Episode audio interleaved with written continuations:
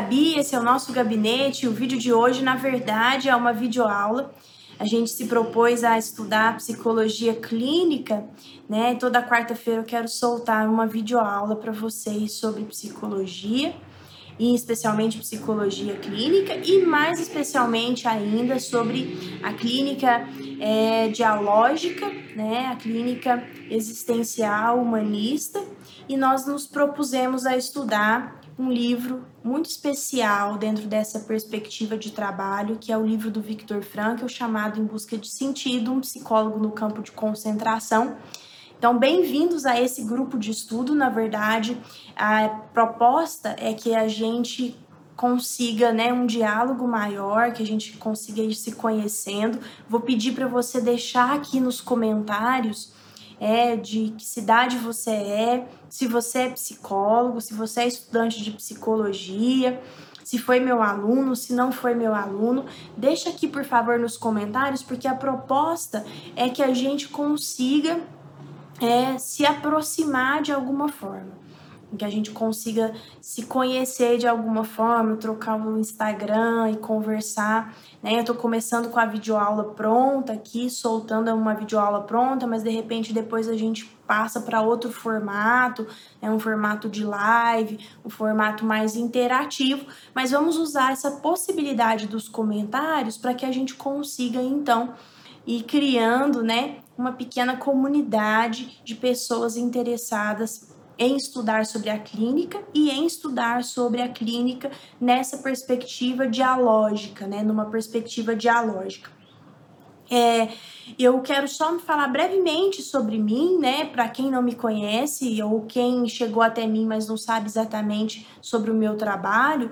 Eu sou psicóloga de formação, né, trabalho com psicologia clínica, trabalho no consultório desde que me formei. Sou professora universitária desde 2015, me formei em 2013 aqui pela Universidade Federal de Uberlândia.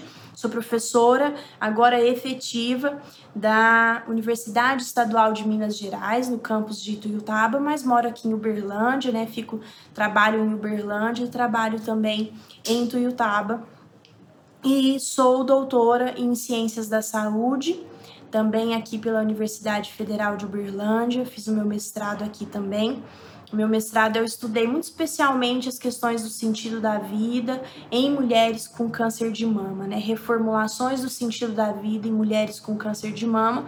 E no doutorado eu estudei sobre o direito de morrer, né? Fazendo uma defesa a ao nosso direito de morrer. Esse é assunto aí para outros vídeos. Vamos mais diretamente ao que interessa. O Victor Frankl, muitos de vocês já leram, né, esse livro. É, quem não leu, eu acho que é muito interessante fazer a leitura. Foi um dos meus primeiros contatos com a clínica, por isso eu gosto muito de começar com os meus estagiários, com quem trabalha comigo de mais perto. Eu gosto muito de começar com esse livro.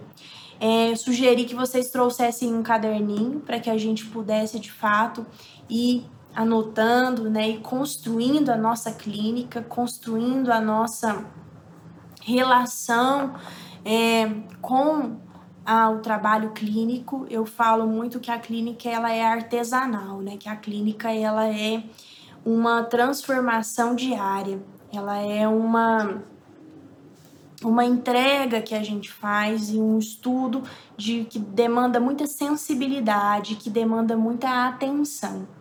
Né? Sensibilidade e atenção. Muito provavelmente, se você está na psicologia, é porque você já tem uma tendência a essa sensibilidade, né? Você não chegou aqui assim tão do nada, né? Você chegou muito provavelmente porque se identifica com essa questão da sensibilidade.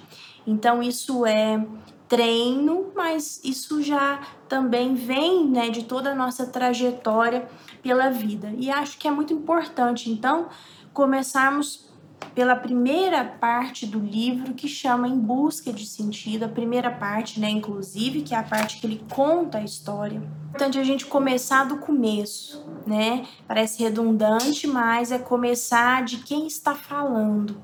Então, eu quero contar um pouco, né, para que a gente passe. Você que já leu, na verdade, esse grupo é para fomentar a leitura, é para incentivar você a ler, né? Não existe outro caminho em psicologia para a gente ser um bom terapeuta se não for pela leitura, viu? Não existe outro caminho se não for por essa entrega da leitura, né? Eu falo em um outro vídeo aqui sobre três pontos né, de sustentação para a gente ser um bom terapeuta. A nossa leitura, o estudo teórico, a prática e a supervisão e o nosso próprio processo psicoterapêutico, né, que faz muita diferença em como a gente vai encarar a profissão, em como a gente vai encarar a nossa vida e a profissão. Então, comecemos do começo, que é falando um pouco sobre quem está né, escrevendo essa teoria, quem está, quem é esse cara que a gente se propôs a pensar junto, né, a, a estudar aqui. Ele é judeu, isso na teoria dele faz diferença, né? A sensibilidade que ele traz a partir da religião, do interesse pelas coisas da transcendência, do interesse que ele tem pelo humano, do respeito que ele tem ao humano, aos valores, a importância dos valores na teoria dele faz muita diferença ele ser religioso. Nós não estamos aqui falando de uma psicologia que mistura é, religião, né? Não existe psicologia cristã, não existe psicologia é, espírita, não existe psicologia do judaísmo, não existe isso, né? Existe psicologia. E, mas é claro que a nossa sensibilidade enquanto terapeuta, ela vai sendo construída ao longo da nossa vida. Ela demanda treino, e a gente treina isso a partir de algum lugar. Então, o Frankel, ele é um cara religioso, tanto é que foi. e, e, de, e de, descendência é, judaica, né? Tanto é que foi prisioneiro na Segunda Guerra Mundial, no campo de concentração. Ele tem um livro chamado também A Presença Ignorada de Deus. É um livro que você vai é, ver que aparece né, o termo espiritual na, na conversa do Frankel, mas o espiritual aqui não é o espiritual religioso, na verdade. O espiritual é um espiritual que diz respeito à busca pela transcendência, à busca pelo sentido da vida, né? Pelas coisas que são para além da matéria propriamente, né? Eu trabalho e preciso trabalhar e recebo um, um pagamento no final do mês, mas existe uma porção para além desse retorno material. Existe uma porção de realização, existe uma porção de satisfação, existe uma porção que é impalpável, né? E eu diria até que é fora do campo da palavra de tamanha de tamanha conexão que a gente tem. Então, quando o Frankl vai usar essa expressão espiritual, ele está falando de transcendência, ele está falando de questões para além da matéria. E esse para além da matéria pode ser sim religioso, né? No sentido, você pode ter um cliente que é religioso, que vai organizar a espiritualidade dele a partir da religião. Você pode ter, então, pessoas que, que não são é, religiosas, mas que ainda assim têm essa experimentação da transcendência, ainda que vão se declarar é, não crentes, ainda que vão se declarar, né, por exemplo, um ateu, ele tem uma experimentação espiritual porque ele tem uma busca por sentido e por significado. A teoria dele não é uma teoria que vai discutir é, a prática né, clínica que vai, vai colocar o, o, o, o, terapeuta nessa condição ali, né, de pastoreado, não é nada disso, não tem questão, não é essa questão religiosa que está em jogo aqui, é uma questão de, de, uma, de uma busca para além do prazer e para além do poder, né?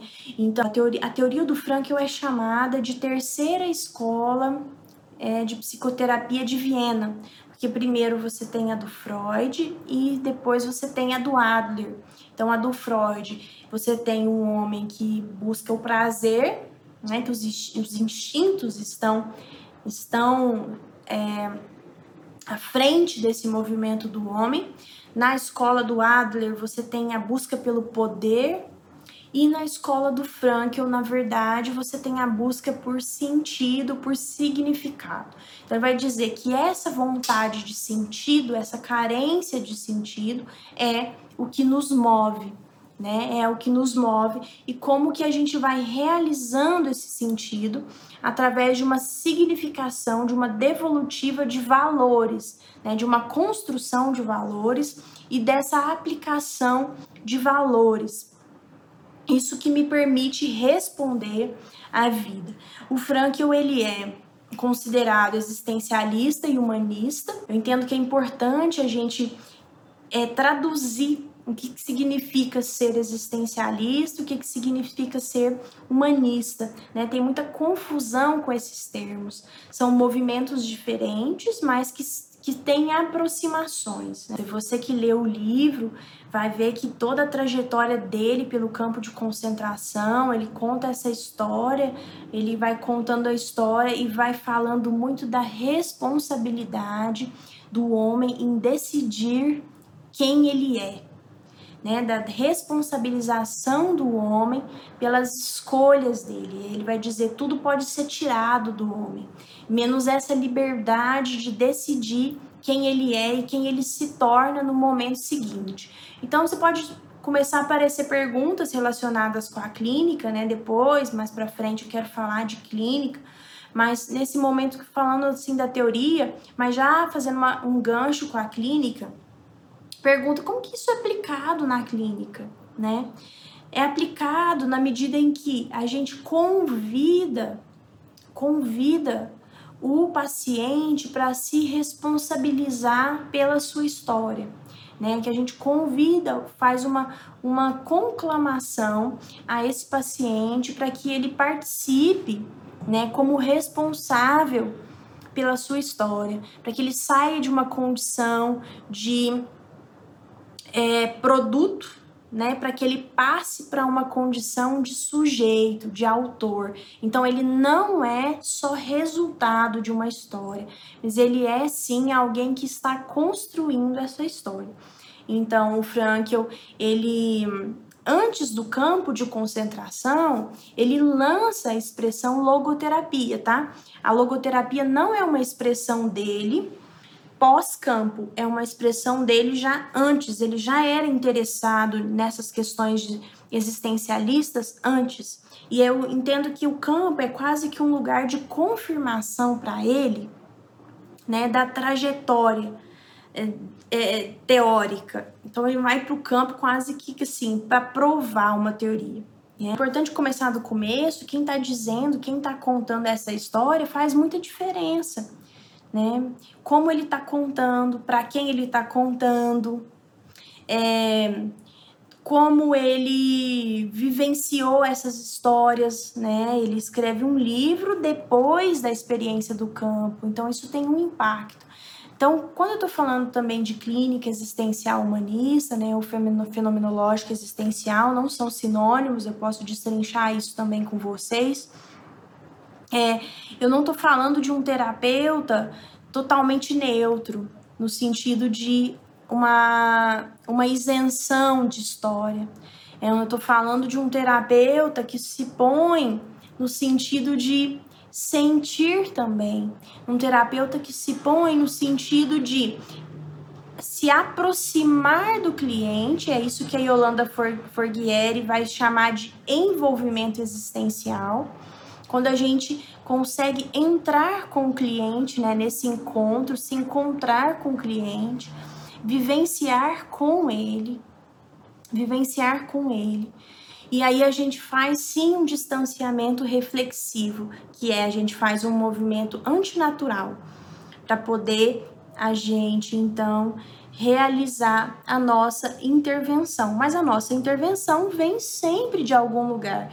Por isso que não dá para falar só de neutralidade na clínica, porque eu conto o que eu pensei. Né? Na nas perspectivas dialógicas, a gente vai entender terapia como diálogo, terapia como conversa. Então, a verdade não está no terapeuta, a verdade não está né, em quem é ali responsável por uma condução de processo. A verdade, ela está, né, entre aspas, a verdade que eu quero dizer, ela vai sendo construída nos sentidos das conversas, né, nas intervenções e nos sentidos das conversas. Então, é um terapeuta muito mais ativo, né, muito mais ativo em termos de perguntas, muito mais ativo em termos de. É, se colocar como alguém que vai contar, olha só, eu pensei uma coisa aqui, quero te perguntar se isso faz sentido. Eu pensei uma coisa que eu senti uma coisa que quando você falou, e eu sempre gosto de dizer para os meus clientes, não é nada místico. Senti é, aqui eu fiquei pensando, no, senti, no, senti no sentido de estar pensando e quero te contar um pouco do que que me atravessou aqui para ver se faz sentido para você. E às vezes, ao invés de você perguntar para o paciente, isso faz sentido para você?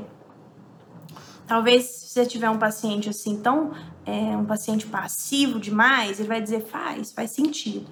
É, então pergunte é, como que você entende isso que eu falei, né? Como que você significa isso que eu falei? É, o que, que você acha disso que eu falei? É um jeito de perguntar. É um jeito de perguntar que abre possibilidades de conversa e que não fecha nessas possibilidades de conversa. Né? Então, o Frankl ele, ele coloca né, no homem essa questão da responsabilização de si, né? E ele é é um autor considerado também humanista, porque ele vai falar de uma natureza humana que tende ao equilíbrio de uma natureza humana que se compõe por essa busca da transcendência. Então a gente vai entender que ele também é humanista porque ele vai falar de uma tendência a uma busca né, de sentido e de significado. Então, é, o humanismo ele tem essa característica, um, um movimento humanista tem essa característica.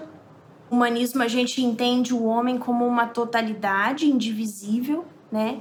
E aí a gente vai falar de, é, de dimensões humanas, mas para poder ficar mais fácil, mais didático, né? Porque o homem seria um todo que não se separa. Então, o Frankl vai entender o homem como é, uma como alguém que tenha uma dimensão corporal, vai entender o homem como uma dimensão mental, psíquica, e vai entender o homem como uma, como uma dimensão espiritual, uma dimensão é, noética, né? Nous significando espírito, que seria essa busca, então, pela transcendência, pelo, pelo significado para além das questões da matéria propriamente. Então, duas expressões que eu volto a repetir é a questão da espiritualidade, é a busca de sentido e de significado, e a questão é, religiosa é como a gente organiza a nossa espiritualidade. Para o Frankl, todo mundo tem espiritualidade, porque todo homem buscaria essa transcendência, né? É, buscaria essa, essa relação para além das questões é, materiais propriamente e inclusive os ateus, né? Os ateus teria também essa espiritualidade e é, os religiosos organizariam a sua espiritualidade a partir da religião específica de cada um, tá bom? Então essa express, essas duas expressões são importantes para nós aqui e, sobretudo, né, fazendo já esse casamento, essa ligação, conexão aí do existencialismo com a questão clínica, né, da prática clínica e da história dele pelo campo. Vou fazer o seguinte, eu vou deixar uma aula extra, uma aula extra, eu vou tentar soltar essa aula na sexta-feira, soltar, vou fazer uma aula na sexta-feira, para a gente falar o que, que é existencialismo, o que, que é humanismo, o que, que é fenomenologia. Pode ser? Porque daí na outra quarta a gente segue falando na, pela, é, mais sobre o Frankl e mais sobre a teoria dele. Pode ser assim? Um beijão em todo mundo. Não deixa de comentar aqui sobre o que você é, faz, né? Sobre o que você estuda, se você é psicólogo, se você é aluno de psicologia. Não deixa de comentar aqui, tá bom? Espero que a gente siga firmes e juntos, estudando e falando e discutindo sobre, sobre clínica. Um beijão em todo mundo. A gente se vê sobre o, no próximo vídeo, que é sexta-feira, então, tá bom? Um beijão.